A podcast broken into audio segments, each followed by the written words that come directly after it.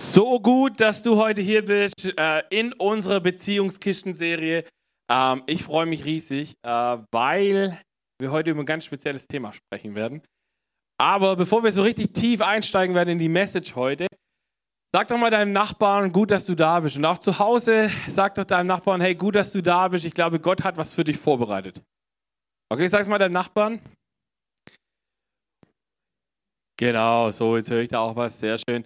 Und jetzt lass uns noch mal einmal zusammen so richtig laut, weil für die, ich sehe, wir haben heute neue Gesichter hier. Wir haben ja Menschen, die auch uns über den Livestream verfolgen oder den Podcast hören. Lass uns denen doch mal einen kräftigen Applaus geben. Schön, dass ihr da seid, auch am Stream. Herzlich willkommen. Ihr dürft euch auch gerne selber einen Applaus geben, ähm, weil wir sprechen heute über das Thema Daten. Äh, Martin hat gerade schon gefragt, wer hat schon mal gedatet? Ich glaube, es ging, was ich gesehen habe, fast alle Hände hoch. Ähm, das ist richtig, richtig gut. Äh, und egal, in welcher Phase du gerade bist, ob du Single bist, ähm, ob du äh, in einer Partnerschaft bist, die auf dem Weg zu einer Ehe hingeht oder vielleicht sogar verheiratet bist, heute wird es etwas geben in dieser Predigt für dich. Davon bin ich überzeugt. Wenn du hinhörst und wenn du auch gerade für die Ehepaare wenn ihr die Prinzipien dahinter raushört, äh, wir können alle was richtig Gutes lernen. Das Thema heute heißt, was wir über Dating lernen können. Ähm, so viel vorab. In der Bibel gibt es jetzt kein direktes Buch, wo drin steht, so sollst du daten und so sollst du nicht daten. Aber ihr wisst ja, die Bibel ist ein tolles Buch, wo viele wichtige Dinge drinstehen, wie zum Beispiel so Prinzipien, wie ich mich verhalten kann, wie wir Beziehungen leben können. Wir haben das die letzten Wochen schon ein bisschen ausführlicher gehabt. Und wusstet ihr, dass Dating mega am Puls der Zeit ist? Also ich weiß nicht, wenn wir heute, wenn du jetzt jemanden, der nicht gerade in die Kirche geht, fragen würdest, hey, wie funktioniert Daten? Die meisten kennen wahrscheinlich Tinder. Wer kennt Tinder? Äh, genau, Hände nach oben. Tinder ist diese lustige App, wo man nach rechts und links wegswipen kann, die, die ich gerne schnackseln möchte und die, die ich nicht schnackseln möchte. Ähm, ihr merkt, Dating hat eigentlich wenig mit dem äh, heute zu tun, was, wo du sagst, also bei vielen zumindest, hat es wenig damit zu tun, dass du sagst, ich möchte gerne einen Partner, den ich für immer haben möchte, sondern oft geht es um diese schnelle Nummer, mal schnell eben ein bisschen Spaß haben. Ähm, natürlich, wenn wir mit Jesus unterwegs sind, wollen wir da ein Game Changer sein, wir wollen ein bisschen was anderes machen und mal so als kleiner Tipp, wenn du 100 Jahre zurückgehst, wer weiß, wie da Dating ausgesehen hat. Das war cool. Also, ich finde es super. Wenn du da als Mann eine Frau attraktiv gefunden hast, dann bist du zu dem Vater von diesem Mädchen hingegangen und hast gesagt, dürfte ich denn mal mit ihrer Tochter ausgehen? Und wenn der Papa gesagt hat, nö, dann war da erstmal Schluss. Ich weiß nicht, wie es euch geht, aber ich fände das ziemlich cool, wenn wir das wieder einführen. Ähm, und das sage ich jetzt natürlich nur, weil ich Papa bin von einer Tochter. Nein, aber es ist schon spannend. Vor 100 Jahren war genau das up to date. Und wenn du das anders gemacht hast, dann warst du irgendwie nicht up to date. Heute äh, tindern wir. Und wenn wir in die Bibel schauen, wie wurde da gedatet? Da hat sich der Vater und ein anderer Vater getroffen und haben dann gesagt, hey, unsere zwei, die könnten doch. Und dann hat man einen Brautpreis ausgehandelt, ein paar Ziegen und ein paar Schafe und gesagt, okay, äh, das passt schon, das zahlst und dann kriegst du die. Ähm, wir können ja froh sein, dass wir da weg sind von, oder? Also, dass wir so ein bisschen selber entscheiden dürfen, mit wem das vielleicht matchen könnte oder auch nicht. Ähm, ich habe euch ein Bild mitgebracht, äh, wie in christlichen Kreisen Dating auch manchmal aussehen könnte. Ähm, okay, kommt das Bild? Mann, das war so ein Lacher eigentlich. Okay, vielleicht kriegen wir es gleich noch eingeblendet. Das war so für, für die Leute unter euch, die, die Memes kennen, da hätte jetzt ein lustiges äh, christliches Dating-Meme kommen sollen. Also so ein bisschen ein ugly Dude, der sagt, hey Girls, let's uh, date. Und so. Und ähm, naja, egal. Überspringen wir das Ganze. Äh, wir reden in dieser Serie ja bewusst auch über das Thema Beziehungs, ähm, göttliches Beziehungs-Know-how. Also nicht nur Beziehungs-Know-how, sondern göttliches Beziehungs-Know-how. Und äh, wie gesagt, die Bibel hat jetzt keine direkten, so sollst du daten und so sollst du nicht daten Tipps, aber ganz viele andere Dinge. Und ich glaube, dass wir als Jesus-Nachfolger einen extremen Unterschied machen können in diesem ganzen Dating-Game. Ähm, das heißt, allein wenn wir anfangen und sagen, okay, unser höchstes Ziel ist, dass wir unser Gegenüber nicht nur als einen Gegenstand betrachten, der mir jetzt irgendwie Befriedigung geben soll, sondern als Mensch wertschätzen und achten, macht es schon einen riesen Unterschied, weil dann wirst du nicht einfach nur so eine Tinder-Date-Nummer anfangen, sondern dann wird da was äh, mit dir passieren. Wir können uns zum Beispiel auch fragen, warum wollen wir eigentlich überhaupt daten? Ähm, das wäre nämlich auch eben so eine Frage. Und wenn du die Message heute hörst, als Single zum Beispiel, ich weiß nicht, wer von euch, also ich weiß, ein, zwei Singles sind da, wer ist Single? Dürft ihr euch gerne, ja, okay. Mir, ist, mir sind zwei Dinge ganz wichtig für die Singles im Raum und die, die am Podcast auch dabei sind, am Stream. Single sein ist nichts Böses. Also es ist nicht schlecht, wenn du Single bist. Es gibt manchmal christliche Kreise, wo man ein bisschen andere Dinge spürt. So, du bist nicht so richtig gut, wenn du nicht irgendwie verheiratet bist und du, wenn du auch das Ziel vielleicht nicht hast zu heiraten, dann ist es immer so ein bisschen, da ist so ein bisschen Druck da.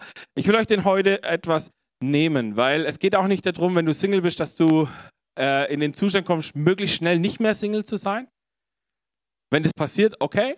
Aber es ist jetzt nicht als Christ nicht das höchste Ziel, dass du möglichst schnell nicht mehr Single bist. So, warum sage ich das? Mein erster Punkt heute Abend, nutze deine Zeit als Single.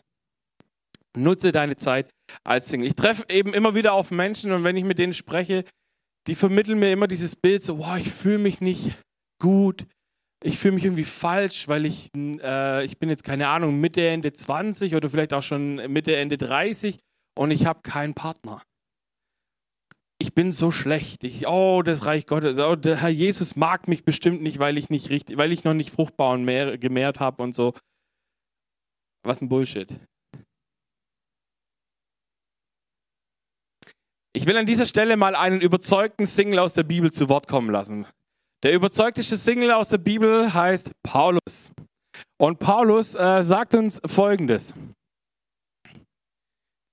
Am liebsten wäre es mir ja, wenn jeder wie ich die Befähigung hätte, ledig zu bleiben. Ihr müsst es mal so ein bisschen lesen mit, so, mit, diesem, mit einem gewissen Unterton von Paulus, so einem Überlegenen. So. Am liebsten wäre es mir ja, wenn jeder wie ich, also ich bin der super Single Paulus,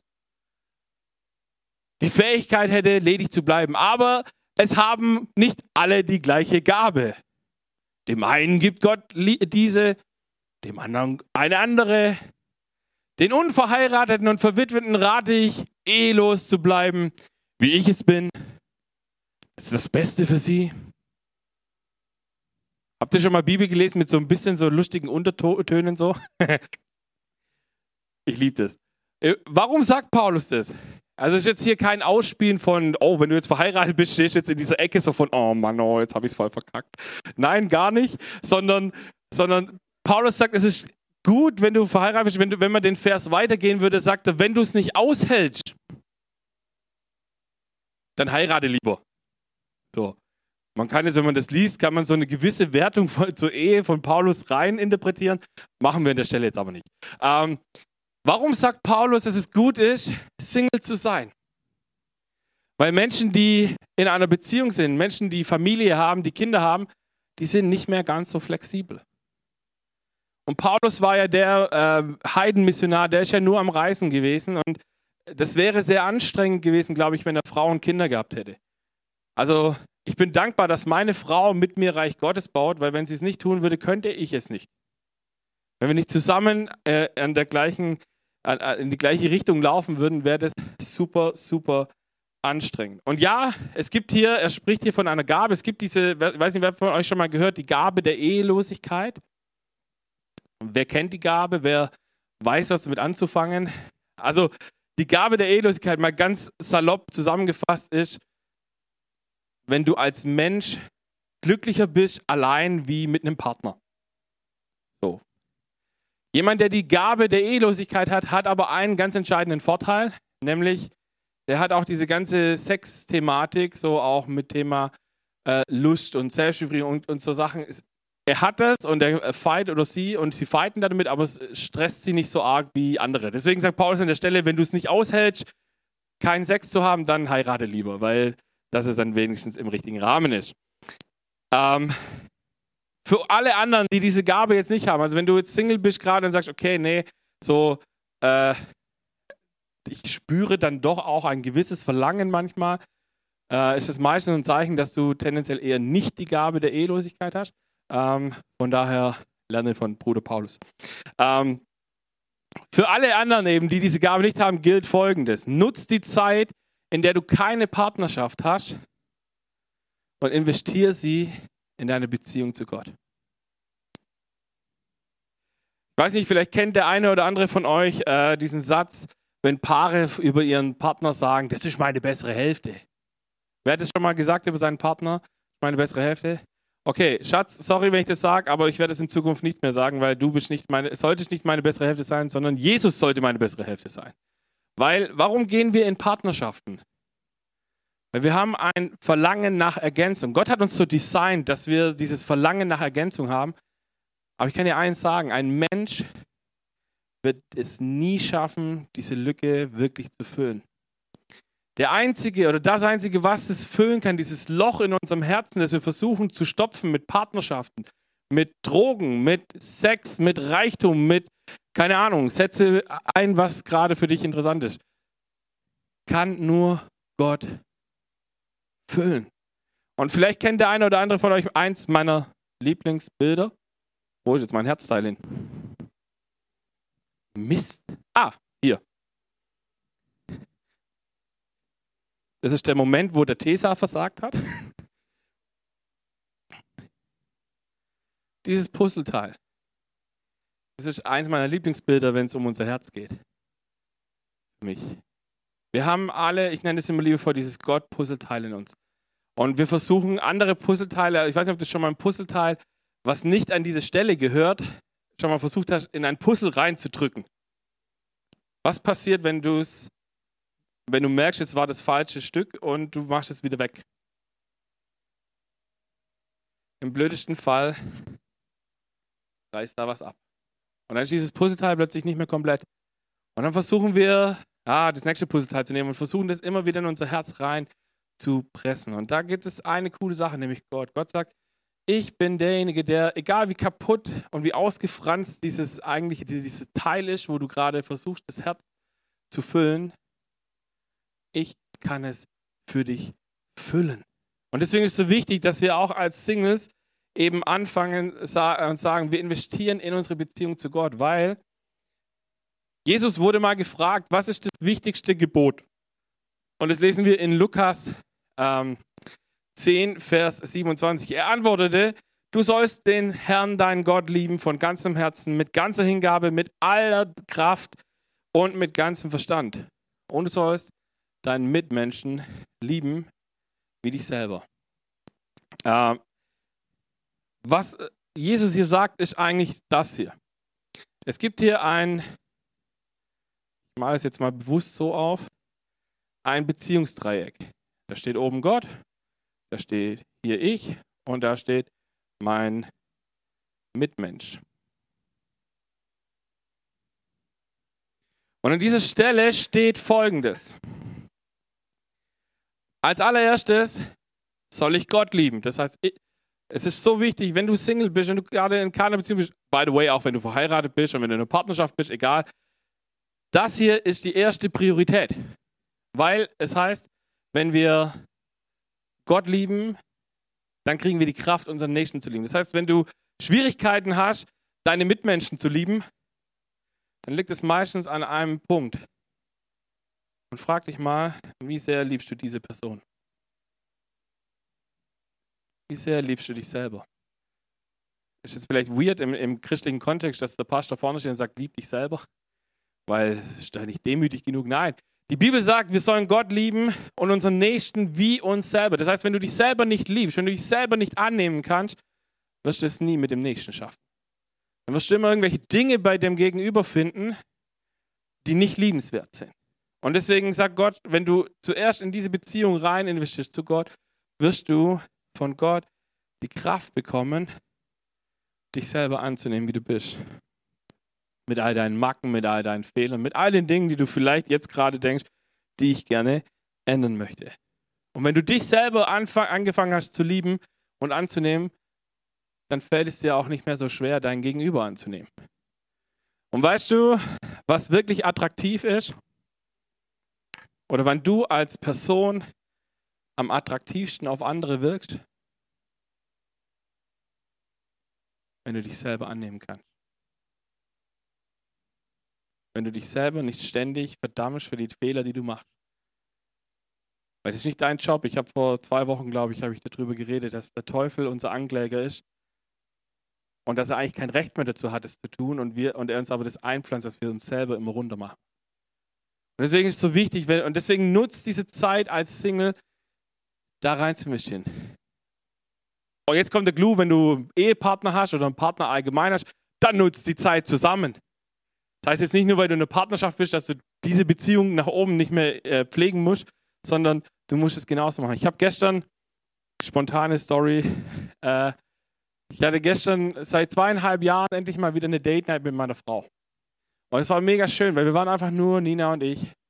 Wir haben super gegessen, wir haben Cocktail getrunken, wir, haben, wir waren im Kino.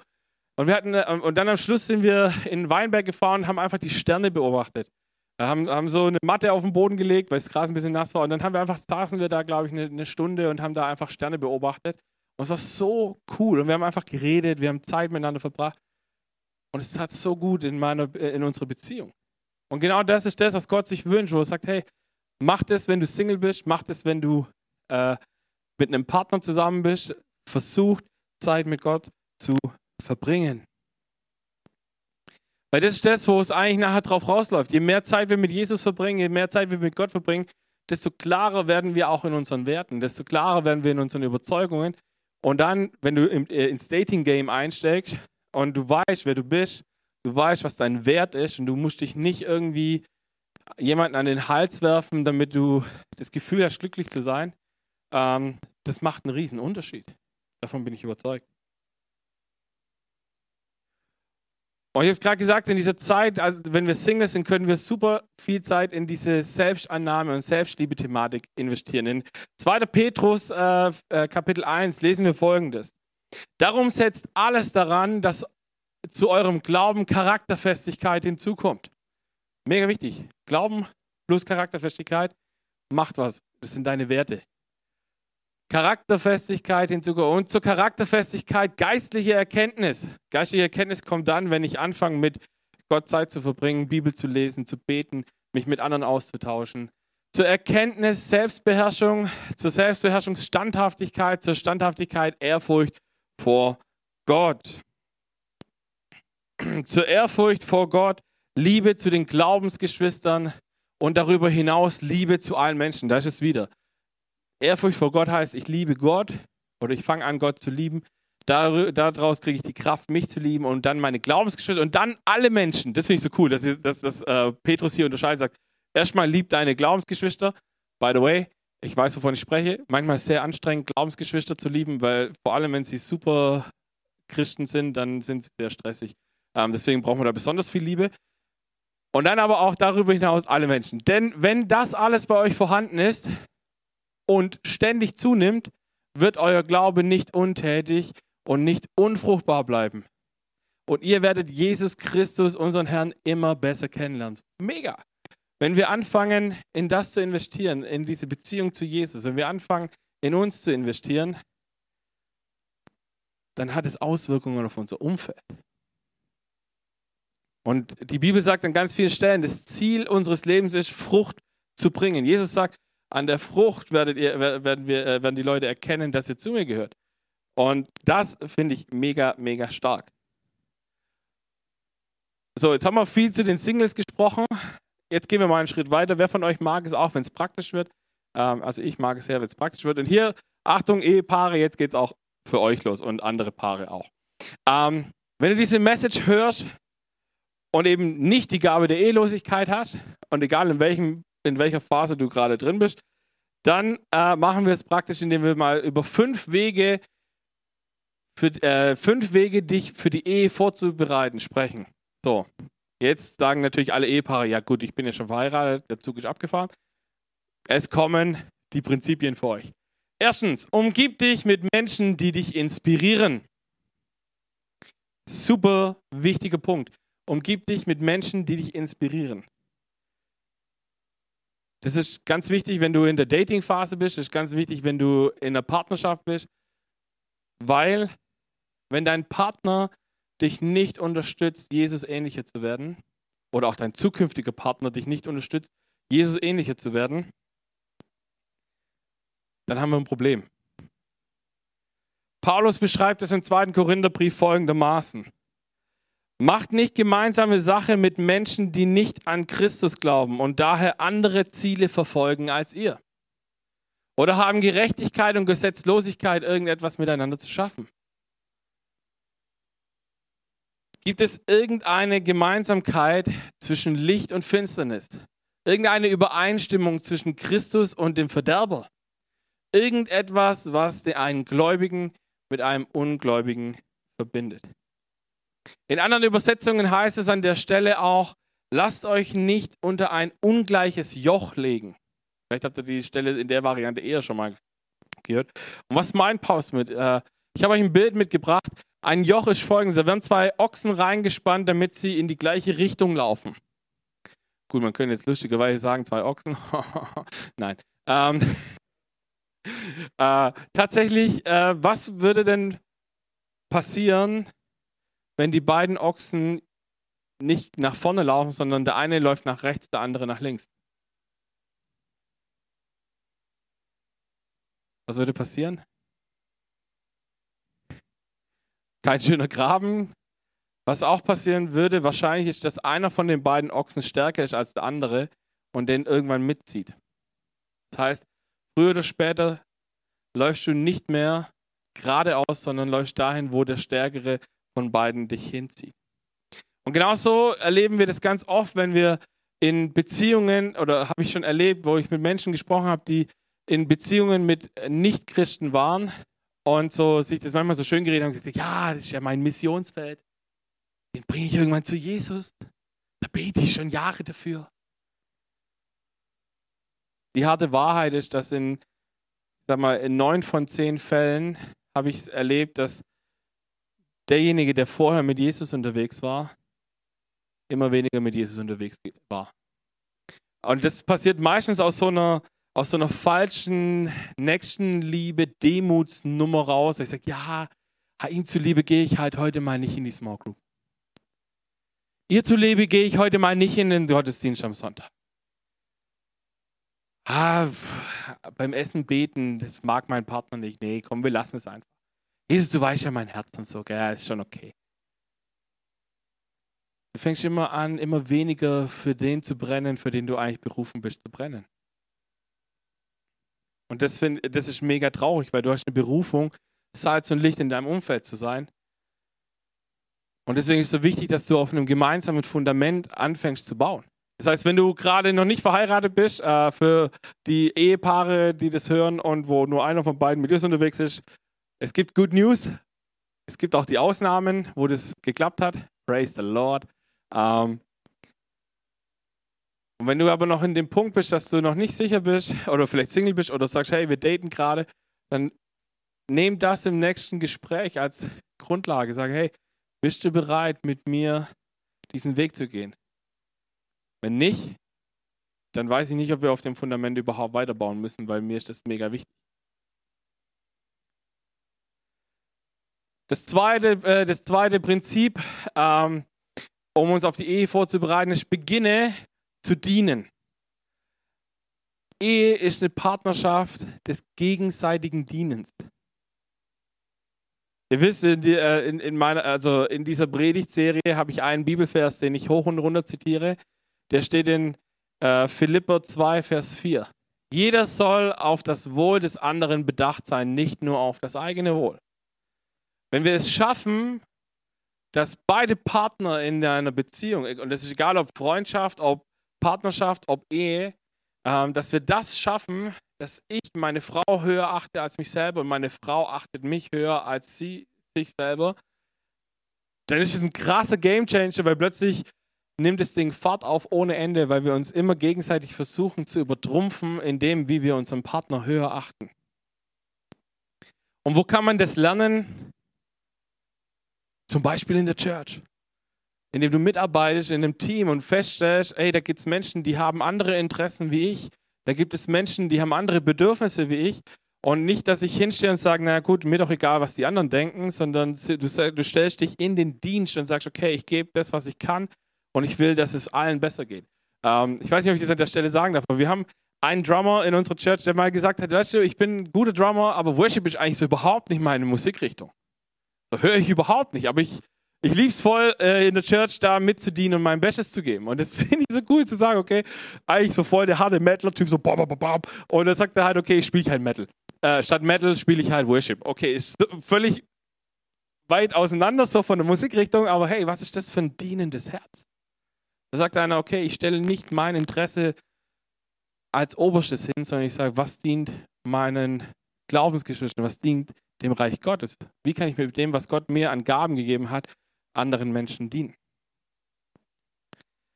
Das hilft dir, entscheidende Skills in der Ehe zu finden oder zu lernen, dass du eben auch hier sagst, okay, ich kann meinem Partner was Gutes tun aus so einer selbstlosen Geschichte raus. Zu sagen, weil, warum mache ich das? Weil ich will ihn oder sie höher achten, als ich mich achte. Ein drittes äh, Prinzip, was uns helfen kann, äh, uns auf die Ehe vorzubereiten oder auch in unserer Ehe besser zu werden, halte Verpflichtungen ein. Jetzt gehen wir nochmal kurz in die Dating-Nummer rein. Ähm, du brauchst klare Überzeugungen. Jesus sagt es in der Bergpredigt folgendermaßen in Matthäus 5 steht, euer Ja sei ein Ja und euer Nein sei ein Nein. Jedes weitere Wort ist vom Bösen. Mach dir deine Überzeugungen klar, kommunizier die und dann rüttel nicht dran. Zum Beispiel, stell dir vor, dass du sagst, hey, okay, ich möchte gerne, keine Ahnung, nehmen wir das Sex äh, vor der Ehe-Thema. Da werde ich euch nächste Woche noch ein bisschen ausführlicher was dazu erzählen. Stell dir vor, du sagst, ich möchte gerne dieses Sexthema aus unserer Dating-Nummer und aus unserer Beziehung, bis wir geheiratet haben, ausklammern. Und dein Partner sagt, Nö, ich brauche das. Ich kann dir sagen, wenn ihr beide an dem Punkt seid, dass ihr sagt, okay, wir versuchen beide das zu schaffen, es, äh, da durchzukommen, bis zu unserer Hochzeit wird es herausfordernd genug. Wenn aber nur noch einer von beiden danach äh, da, da, äh, diesen Weg geht, dann ist es dieses ungleiche Joch wieder, wo du, wo der eine in diese Richtung geht und der andere in diese Richtung. Und irgendwann wirst du deine Überzeugungen wahrscheinlich über Bord werfen, wenn du da dran bleibst. Und deswegen musst du in deinen Überzeugungen klar sein, in dem, was du sagst. Wenn du sagst, ja, das möchte ich, dann tu das. Weil wie die Bibel sagt, euer Ja sei ein Ja, euer Nein sei ein Nein. Wenn du Nein sagst, wenn du jetzt der andere, die andere Person bist, dann respektiere dieses Nein. Wir haben, das, wir haben in unserer Kultur gerade ja auch immer wieder diese Debatte. Nein heißt Nein heißt Nein oder was? Oder heißt Nein ja? Nein, ihr Frauen, ihr wisst ja gar nicht, wenn ihr Nein sagt, meint ihr eigentlich immer Ja oder so. Nein, wenn Nein ist Nein, fertig, aus, Punkt. Nein. Und ja, okay, ja, ja, ist super, ja, cool. Nein, ist auch super, aber halt nein, fertig. Warum sage ich das bei dem Thema Sex auch? Ist ganz wichtig. Guter Sex ist kein Merkmal dafür, dass eure Beziehung gut sein wird oder lange halten wird. Wer mich kennt, weiß, ich vertrete die Überzeugung, dass man guten Sex lernen kann. Weil guter Sex hat was mit Intimität zu tun. Und wisst ihr, was für mich persönlich das Intimste ist? Sex ist nicht so, ist nicht das Intimste für mich. Für mich ist das wirklich Intimste, wenn ich mit meinem Partner wirklich offen beten kann.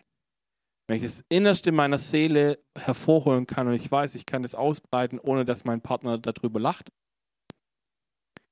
ohne dass er das weitererzählt und zwar nur, dass es zwischen mir, Gott und ihm oder ihr in dem Fall ist. Das ist für mich, wenn ich dieses Fundament habe, da kann, wie gesagt, Sex kann ich lernen. Und by the way, für alle, die es, die es schaffen, ohne Sex in die Ehe zu gehen, euer erster Sex, sorry, wird nicht gut sein. Der wird nicht gut sein. Aber es erstaunliches Ziel ist, seid so, es sollt so lange zusammen sein, bis ihr sterbt. Also habt ihr im Schnitt 50, 40, 50 Jahre Zeit, es zu lernen. Also macht euch keinen Druck. Und dann ein ganz wichtiger Punkt, lasst Ballast zurück. Jeder von uns hat eine Geschichte. Ich weiß nicht, ob du dir dessen bewusst bist, dass du auch eine Geschichte hast. Aber ich weiß nicht, wer von euch schon in, äh, wer, wer hatte in seiner Vergangenheit, bevor er mit dem jetzigen Partner zusammenkam, schon einmal eine Beziehung? Ja, doch auch, sehr gut. Ähm, wenn dein Partner ständig von seinem Ex oder von seiner Ex redet, was macht es mit dir? Nicht so ein geiles Gefühl, oder? Egal, ob er positiv oder negativ über die Person redet. Es macht, es ist nicht cool. Ich werde euch nächste Woche was über, über, das, äh, über das göttliche Prinzip der Bindung erzählen. Und es gibt eine Story, das nennt sich die dritte Person im Ehebett. Ähm, ihr werdet das nächste Woche ein bisschen ausführlicher hören. Das wollt ihr nicht. Ihr wollt es nicht. Deswegen müsst ihr anfangen und sagen, okay Gott, es gibt, ich habe eine Geschichte, ich habe eine Historie und die muss ich mit Jesus am Kreuz klar machen, bevor ich in was Neues gehe. Und sagen, ja, das sind Verletzungen vielleicht gewesen, das sind Dinge gewesen, die haben mir nicht gut getan.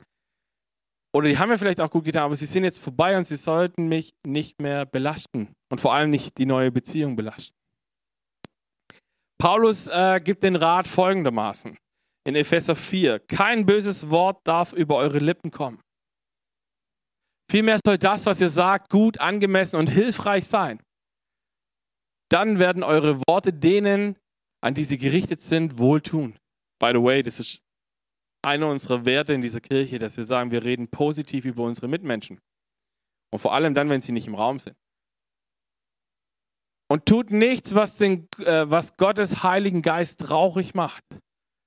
By the way, das ist genau das, äh, wenn wir schlecht über andere Menschen reden, wenn wir negativ sind, das ist das, was, was den Heiligen Geist traurig macht.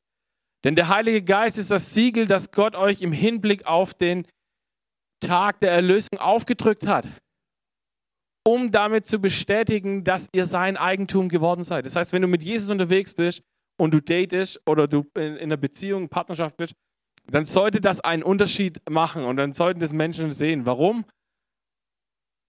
Bitterkeit, Aufbrausen, Zorn, wütendes Geschrei und verleumderisches Reden haben bei euch nichts verloren. Genauso wenig wie irgendeine andere Form von Bosheit.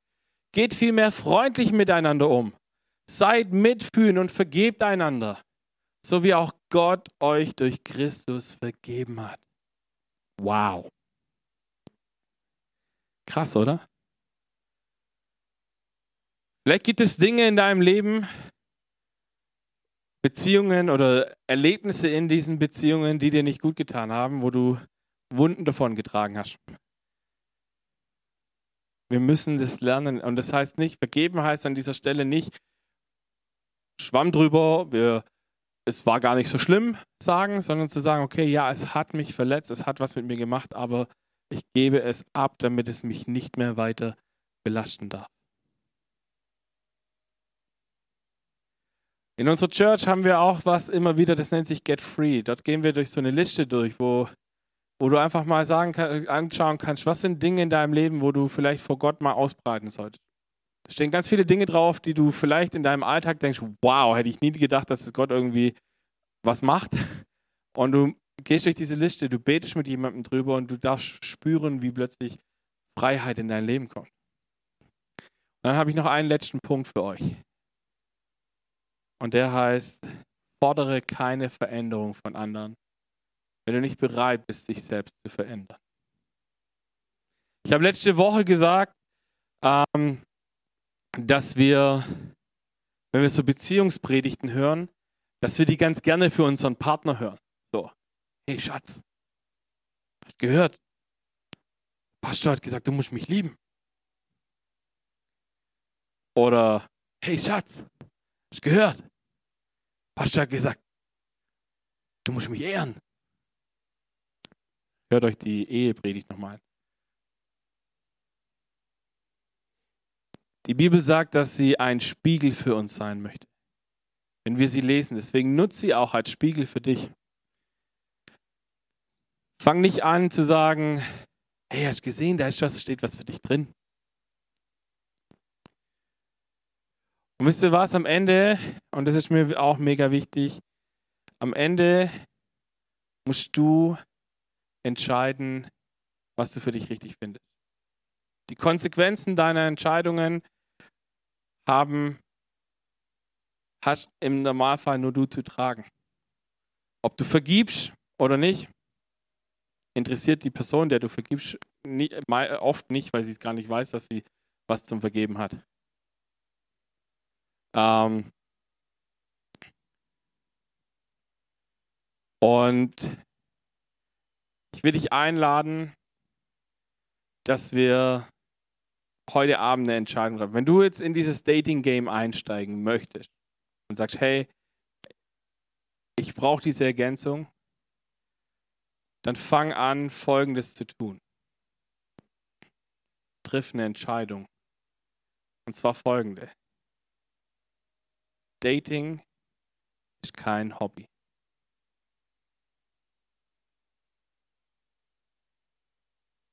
Dating ist kein Hobby. Wenn du ein Hobby brauchst, wenn du irgendwas brauchst, was dir Spaß macht, dann geh schwimmen oder Fahrrad fahren. Triff dich mit Freunden zum mal ein Trinken gehen. Oder, hm, keine Ahnung, geh Golf spielen. I don't know. Such dir irgendwas, was dir Spaß macht. Aber nimm nicht das Herz eines anderen Menschen und hab Spaß damit. Wenn wir ehrlich sind, jeder von uns, glaube ich, hat Narben auf seinem Herzen, oder? Ich weiß nicht, wenn du, wenn du so für dich mal ganz ehrlich bist, jeder von uns hat, glaube ich, die eine oder andere Narbe auf seinem Herzen. Durch Beziehungen, die er hatte, ähm, durch Freundschaften, solch, auch solche Beziehungen zählen da dazu. Jetzt stell dir vor, es sollte unser höchster Wert sein, dass du, dass ich nicht der Grund bin für eine weitere Narbe auf dem Herzen eines anderen, nur weil ich aus Spaß und der Freude anfange zu daten. Wenn du nichts von heute Abend mitnimmst, dann nimm bitte das mit. Überdenke, wie du das bisher gemacht hast, wie du das bisher gelebt hast vielleicht. Und ich glaube, dass Gott da einen Unterschied machen kann. Dass wir einen Unterschied machen können, wenn wir mit Jesus unterwegs sind. Und für uns Verheirateten an der Stelle gilt dasselbe. Lasst uns nicht mit den Herzen von unseren Partnern spielen. Lasst sie uns ehren, lasst sie uns wertschätzen, lasst sie uns höher heben, wie wir unser eigenes Herz hochheben. Und dann glaube ich, wird ein Riesenunterschied passieren in unserem Leben. Amen.